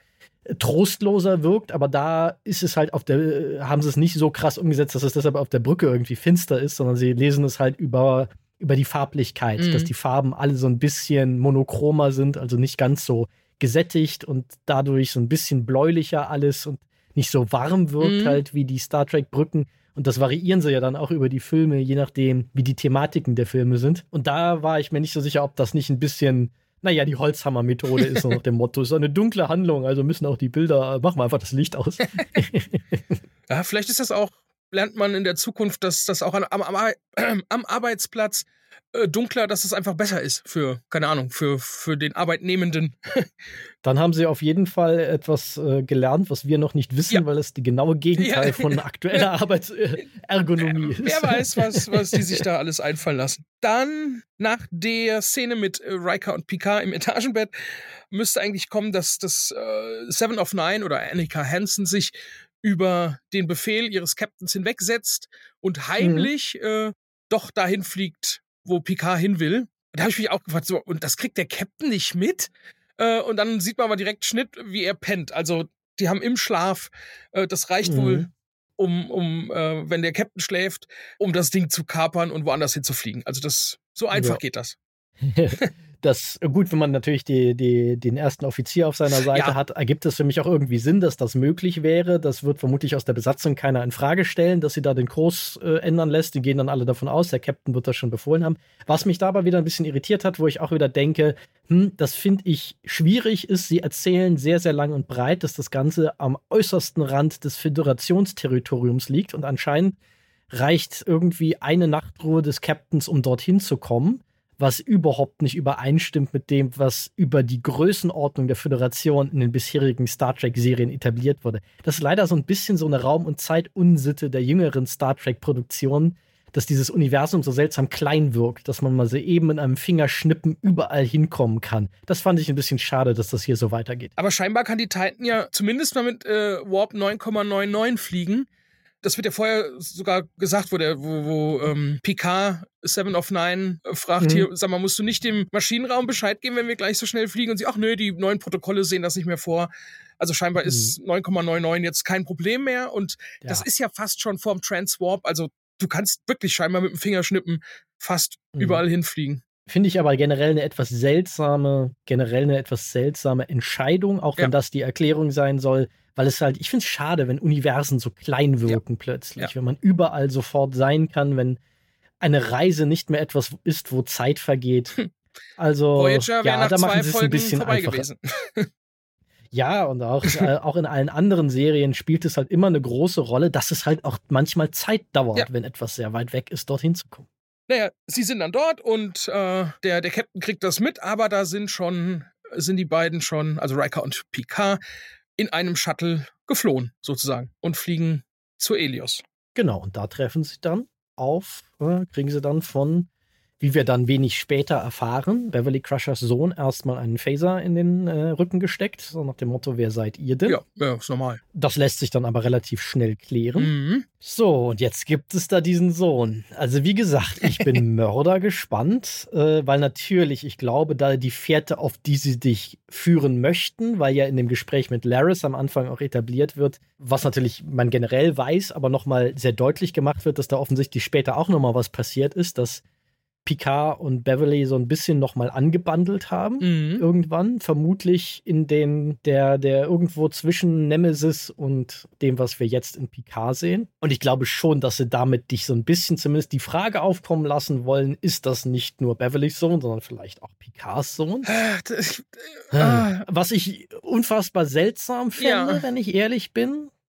Aber andererseits, aber, das wird vielleicht auch ja. erklären, warum die keinen Kontakt mehr hatten. Aber die hatte ja den Kontakt auch zu allen abgebrochen, nicht nur zu Picard. Hm. Also. Ja, es ist halt alles ein bisschen komisch. Der Schauspieler ist wieder so gewählt, dass man es nicht in Frage stellen würde. Also er sieht wie jemand aus, wo es, wenn äh, die Darsteller ein Kind zusammen gehabt hätten, ich jetzt nicht sagen würde, der ist doch adoptiert, wenn man den sieht. Also, richtig, dass richtig. Irgendwie ja. in Ordnung gehen würde. Ja. Oh, dann will ich aber die Erklärung ja. hören. Also wie das dann Genau, ah. da, da, bin ich halt sehr gespannt, ob sie einen auf diese, hier auf eine falsche Fährte so ein bisschen führen wollen. Und weil es mir erstmal gerade noch ein bisschen strange erscheint, dass er sein Sohn überhaupt sein könnte, sowohl was den Zeitraum angeht, als auch ja. was etabliert ist. Auch die, ja, die Beziehung zwischen Beverly und Picard war nicht immer ganz die simpelste zwischen diesen Figuren, aber sie war jetzt auch nie, wurde sie so erzählt, dass wenn da jetzt ein sie einen Sohn von ihm bekommen hätte, dass ihre Reaktion gewesen wäre, ja, dann rede ich einfach mal die nächsten ja. 20 Jahre mit niemandem mehr. Das sollten sie besser dann gut erklären, warum ja, das so ist. Eben, eben. Naja, das ist, es bleibt äh, spannend. Auf jeden Fall, das war, war so der erste, nee, der zweite Hell-Moment.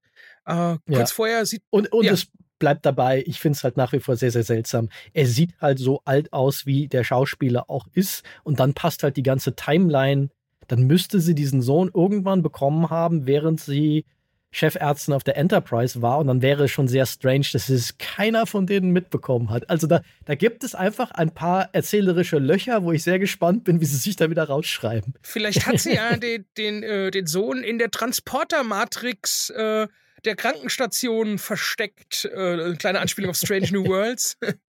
Sie kann natürlich auch einfach Urlaub zum Gebären genommen haben, aber es, es wäre halt irgendwie sowas es ist strange, ja. dass sie, äh, wenn er auf die Welt gekommen ist, während sie noch mit all denen zusammen auf der Enterprise E war. Und von der Timeline her, so alt wie er gesagt, wie gesagt, der Schauspieler ist, könnte man ja fast sagen, er hätte ihn noch auf der Enterprise D bekommen ja. müssen, eigentlich. Ja.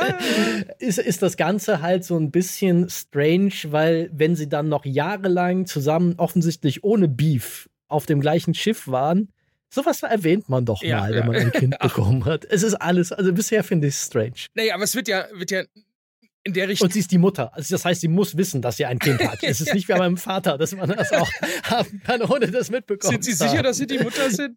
äh, äh, naja, warten wir es mal ab. Es wird ja dahingehend, wird ja auch noch gar nichts, es wird ja einfach nur gesagt, das ist der Sohn, zack, buff. Mhm. Und ja. Ich, es, es bleibt spannend, genauso spannend. Also man sieht nur noch, ähm, ich glaube, kurz davor war das noch, äh, wo Ruffy zu spät zu dem Terroranschlag kommt, wo ein, ein großes Gebäude irgendwie weggebeamt ja, es sieht aus, als würde es durch eine Beamscheibe oder so fallen und eben aus dem Himmel wieder mhm. rauskommen. Also es stürzt ein und dann aber auch nochmal aus der Luft und macht damit noch mehr kaputt. Das ist sicherlich der Quantentunnel, der in dem Quantentunnelgerät ah. steckt, das dort gestohlen wurde. Okay, Tunnel ergibt da voll, äh, voll Sinn. Da, da wissen wir auch gar nichts, wer dahinter steckt und wo das herkommt und so. Aber ich, ich weiß so wenig über Quantenphysik, ob da zumindest irgendeine wissenschaftliche Theorie hintersteckt, äh, so nach dem Motto, wenn das und das und das noch entwickelt würde, könnte man sich das vorstellen, wie das ja bei manchen Star Trek-Technologien so ist, wo sie ja immer den Versuch früher unternommen haben, dass die zumindest nicht völlige Fantasy sind, mhm. sondern noch so ein einen C in, das Wissenschafts-, in den Wissenschaftsozean sozusagen halten. Keine Ahnung, ob das hier auch der Fall ist, aber der Name legt nahe, dass das der Quantentunnel ist, durch den diese, äh, ja, diese Einrichtung dann einfach so durchfällt und dann am Himmel wieder rauskommt. Also ich behaupte, dass das, so wie ich Star Trek kenne, da wirklich eine greifbare Theorie dahinter steckt. Äh, der Hubert Zitt hat mal in einem seiner Vorträge gesagt, es ist eigentlich ist alles bei Star Trek erklärbar und machbar. Wir müssen nur ein Teilchen, wie heißt das noch? Äh, ach, jetzt habe ich es vergessen. Irgendwas mit Ion hinten. Das müssen wir noch finden. Und wenn wir das gefunden haben, mhm. dann können wir alles das, was da gezeigt wird, machen. Ja. Ja, es gibt, gibt ja äh, da viele so Technologien, wo sie dann so ein bisschen halt bei ein paar Sachen nicht verraten, wie es funktioniert, um genau diese, diese logischen, ja, diese fehlenden logischen Brücken zur echten Wissenschaft herzustellen. Es gibt ja diesen berühmten Moment, wo, weiß gar nicht mehr, wer es war, auf jeden Fall einer der wissenschaftlichen Berater der Serie, weil es so eine Kritik von einem Physiker gab, dass die Transporter würden äh, nicht funktionieren können wegen diesem und jenem und Hitzeentwicklung und so weiter und Energieverbrauch. Und dann haben sie irgendwann in der äh, Serie die sogenannten Heisenberg ja. Compensators eingeführt, Heisenberg um das zu erklären. Unschärferelation. Und dann wurde, äh, genau, und dann wurde der Wissenschaftsberater in einer Pressekonferenz, wo es eigentlich um etwas anderes ging, von einem Wissenschaftsredakteur gefragt, wie denn diese Heisenberg Compensator funktionieren würden. Und seine Antwort war: Danke, sehr gut. Ja, genau, genau. Ah. ja, schön. Ja. So nach dem Motto, wir haben dieses Problem gerade gelöst, ich mach's jetzt nicht wieder auf. ja, stimmt, das hat der, hat der Hubert Zitt auch mal erklärt oder versucht zu erklären. Ich vergesse nur immer so alles immer so schnell. Ach, ja.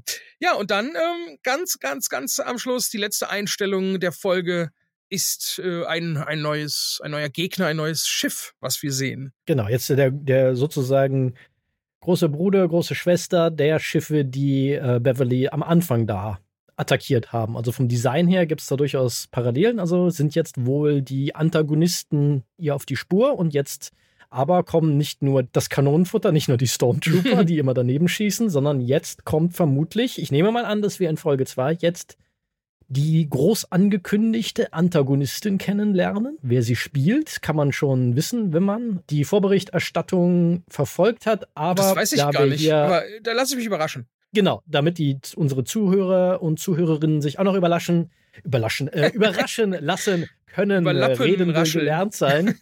Äh, Gehe ich da jetzt auch nicht näher drauf ein. Ich finde es auf jeden Fall spannend von dem, was ich bisher gehört habe und bin jetzt sehr gespannt, was es mit diesem Antagonistenfigur auf sich hat. Denn da habe ich jetzt ein bisschen, ja, bin ich, bin ich gespannt, wie gut es funktioniert, weil gute Antagonisten, also Star Trek-Antagonisten waren oft so ein bisschen gerade so diese großen, äh, äh, schnurrbartzwirbelnden Bösewichter waren immer so ein bisschen Hit and Miss im Star Trek-Kanon. Manche von denen waren mega, andere waren so ein bisschen meh.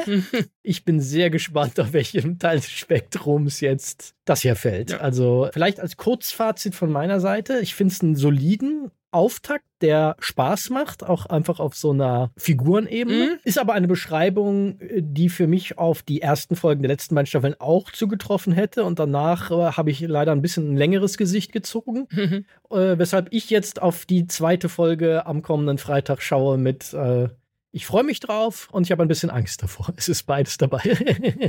ja, dem würde ich mich eigentlich sogar anschließen. Das, ich kann, ich weiß nicht, ob ich es am Freitag direkt ja, vielleicht gucke ich sie noch nach der Show. Ah, doch, ich muss sie gucken. Ich will, ich will, ich will, die haben mich jetzt doch angefixt. Also, und lustigerweise hat mich mhm. jetzt das Gespräch darüber, über die Folge, hat mich noch mal ein bisschen mehr angefixt. Also, das, das macht echt Spaß, so, so eine Folge komplett auseinanderzunehmen. Im, also nicht auseinandernehmen im schlechtmachenden Sinn, sondern so wirklich in die Details zu gucken und so. Das macht echt Spaß.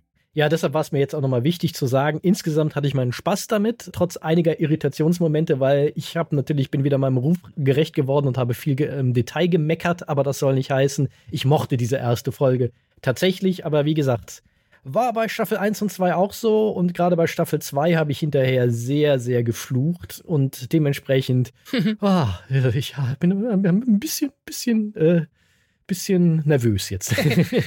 Gerade weil mein Herz halt so an diesen Figuren hängt. Wir können ja mal aus Spaß die ersten drei ersten Folgen der ersten drei Staffeln Next Generation äh, mal besprechen. Da wäre ich gespannt, was dabei rauskommt. Ich werde, äh, glaube ich, im Wesentlichen in einem durchkritisieren, ja. weil man auch ganz klar sagen muss, die erste Staffel von Next Generation ist nicht gut gealtert und gerade es gibt halt auch einige Folgen, die sind nicht nur echte Stinker, sondern wie Jonathan Frakes mal so treffend gesagt hat, es gibt auch mindestens eine Folge da drin, die ist einfach unfassbar rassistisch ja. und widerlich. Äh, die kann man eigentlich also die, natürlich kann man die heute noch sich anschauen, aber die muss, sieht man heute mit anderen Augen und muss man heute mit einer großen kritischen Distanz, glaube ich, bewerten. Es ist so eine Folge, wo, glaube ich, alle Beteiligten sagen würden, das würden wir heute nicht mehr so machen. ja. Ein Gedanke. Aber, ja, aber die späteren Staffeln Next Generation, auf die lasse ich wenig kommen. Da gibt es viele fantastische Folgen. Die waren damals fantastisch, die sind heute immer noch ja. fantastisch. Die sind natürlich handwerklich teilweise ein bisschen schlecht gealtert, weil es natürlich alles ein bisschen pappmaschig mhm. nach heutigen Maßstäben aussieht von den Effekten und den Kulissen und so weiter. Aber das erzählerische Erbe, finde ich, das ist jetzt nicht so ein, äh, so ein Fall von des Kaisers neuer Kleider, der ist in Wirklichkeit nackt, sondern da ist wirklich Substanz. Mhm. Also da, glaube ich, verkläre ich es nicht, wenn ich sage, dass Picard noch nicht an die erzählerische Klasse der Hochzeiten der Next Generation anknüpfen das stimmt. konnte. Das kann ich so unterschreiben. Ein äh, letzter Gedanke, den ich noch, der mir noch kam während der ersten Folge. Ich habe überlegt, will ich diese Staffel zu Ende gucken, mhm. weil ich nämlich ganz schwer bei Abschieden bin. Also, mhm. äh, wenn Serien zu Ende gehen und ich musste mich schon einmal von The Next Generation verabschieden damals und es war hart. Und ich mhm. weiß nicht, ob ich mich, ob ich das packe, mich nochmal von allen, weil jetzt bin ich mir ziemlich sicher, dass das das letzte Mal war, dass diese Charaktere aufeinandertreffen, dass diese Schauspieler in dem Ensemble zusammen irgendwas machen ob ich das emotional nochmal packe oder ob ich mir vielleicht die letzten paar Folgen einfach aufhebe bis kurz vor meinem Tod und dann noch schnell gucke oder eben nicht. Aber dann weiß ich äh, für immer, da ist noch was. Wenn ich will, kann ich dann noch, das ist noch nicht zu Ende. Mhm. Das, äh, ja, oh Gott. Und mit dieser Stimmung entlassen wir euch jetzt. Ja, also ich, ich, ich setze noch einen drauf ich sage, ich hoffe, hoffe darauf, dass sie mich flennen lassen wie einen Schlosshund ja. mit dem Finale, denn wenn ihnen das gelingt, haben sie es richtig gemacht. Ich habe ein bisschen Angst davor, dass es mir fast egal ist. Uh, ja. Aber wenn das so ist, mein Gott, dann kommen halt, das ist so ein bisschen wie die Leute, die immer sagen, dieses oder jenes von Star Wars habe ihre Kindheit ruiniert, was ich auch immer sehr albern finde. Dann kommt es halt in meinen, kommen halt die drei Picard-Staffeln in meinen persönlichen Giftschrank ja. und dann, wir werden immer All Good Things haben was das angeht. Das war auch so ein fieser letzter Titel. Ach ja. Ja, Mensch, da sind wir ja schon nach anderthalb Stunden durch mit der Besprechung von einer Folge. Ja, ist ja nur doppelt so lang fast wie die Folge selber. Ja. Äh. Aber so ist das, wenn man da mit dem ganz feinen Kamm durchgeht, dann sage ich, äh, wo wir eben das Thema Packen hatten, packen wir es auch. Würde ich sagen, ja. Und äh, ja, vielen Dank für dieses schöne Gespräch, Nessie. Ja, danke auch dir, dass das Machen wir das jetzt weiter so oder wie ist da dein Plan? Also mein äh, Plan wäre tatsächlich, äh, ob wir immer in der Breite reden. Ich meine, Teil äh, ist jetzt, der Zeit ist auch dafür raufgegangen, dass wir nochmal auf Picard äh, zurückgeguckt genau. haben und so ein bisschen unsere Historie thematisiert haben. Das müssen wir natürlich demnächst nicht mehr machen. Mal gucken, ob wir es schaffen, immer einen Aufnahmetermin zu finden für jede Einzelfolge. Wenn nicht, machen wir halt äh, mal eine Folge über zwei Folgen. Ja. Das gucken wir mal, da können wir noch nichts versprechen. Genau. Aber in einer idealen Welt würde ich gerne mehr über jede Folge mit dir reden, weil auch mir hat das gerade großen Spaß gemacht. Genau, wir probieren es mal. Also ich bin gerade im März dummerweise äh, super äh, viel unterwegs. Ich habe 16 Shows irgendwie und da müssen wir mal gucken, ob man da irgendwie, vielleicht kann ich auch von mhm. unterwegs, mhm. ich nehme mal sicherheitshalber auf die großen Touren Laptop und Mikrofon mit, mhm. dass wir eventuell auch mal an einem Samstagvormittag oder so zusammenkommen ja, und oder Worst Case, gucken wir beide zu einem Zeitpunkt, der für uns beide passt, die Folge und reden direkt danach drüber, wenn das irgendwann mal passt. Das wäre, glaube ich, auch lustig. Stimmt, freitags nachts, die kommen ja immer um direkt um Mitternacht. Sind die ja, schon online? Ja. Cool. Das heißt, man kann eigentlich irgendwann, wenn man sie irgendwann am Freitag guckt und dann noch einen Termin findet, am Freitag darüber zu reden, könnte man es fast machen. Aber wie gesagt, wir erzählen mal wieder alle, wir fantasieren über alles rum und versprechen nichts. genau. So kennt man uns. In diesem Sinne kommen wir zum Ende. Meine lieben Zuhörer, es war mir ein Fest mit euch. Äh, in diesem Sinne vielen Dank, dass ihr auch dieses Mal wieder dabei wart und vielen Dank auch an alle, die uns jetzt schon auf Steady und Patreon ein paar Euro in Sparschwein werfen. Dafür gibt es eine dicke Liebeskartoffel wie immer. Von mir auch, das seht ihr jetzt nicht, aber die Kartoffel ist ziemlich dick, die Liebeskartoffel. Wenn ihr es nicht tut, haben wir euch natürlich trotzdem genauso lieb. Ja. Äh, wir machen das nicht von Geld abhängig. Wenn ihr uns aber trotzdem etwas Gutes tun wollt, auch wenn ihr gerade kein Geld übrig habt, um euch weitere schöne Formate über einen Support zu sichern, dann könnt ihr uns auch unterstützen, indem ihr uns eine gute Bewertung auf Apple Podcast und oder Spotify gebt. Wir finden fünf Sterne geil, aber das dürft ihr selber entscheiden. Ansonsten, wenn ihr Feedback habt zu dieser Folge oder zu Star Trek Picard, einfach mit gleichgesinnten Nerds über dieses The oder andere Nerd-Themen reden wollt, dann besucht uns gerne auf unserem Discord-Kanal. Ansonsten folgt uns auf jeden Fall auf Facebook, auf Twitter, auf Instagram und generell nutzt diese Kanäle, um auch dort andere Nerds, die uns noch nicht kennen, darauf aufmerksam zu machen, dass hier schönes Programm von Geeks für Geeks gemacht wird. In diesem Sinne, ich sage immer, schreit es auch einfach von den Dächern, wenn euch danach ist. Also sage ich wie immer, möge die Macht mit euch sein. Live long and prosper. Endlich mal passend dieser Spruch. and thanks for all the fish. Ciao, bis zum nächsten Mal. Kapla. Oder wie auch immer. Ja, ja äh, hier möge und so. Live long and proper. Das habe ich heute irgendwo gelesen. Möge das Bock mit euch sein. Ja. So, und äh, Last Geek Tonight, wie immer, mit ohne Plan. Bis dann. Ciao. Auch in der Verabschiedung. Ciao.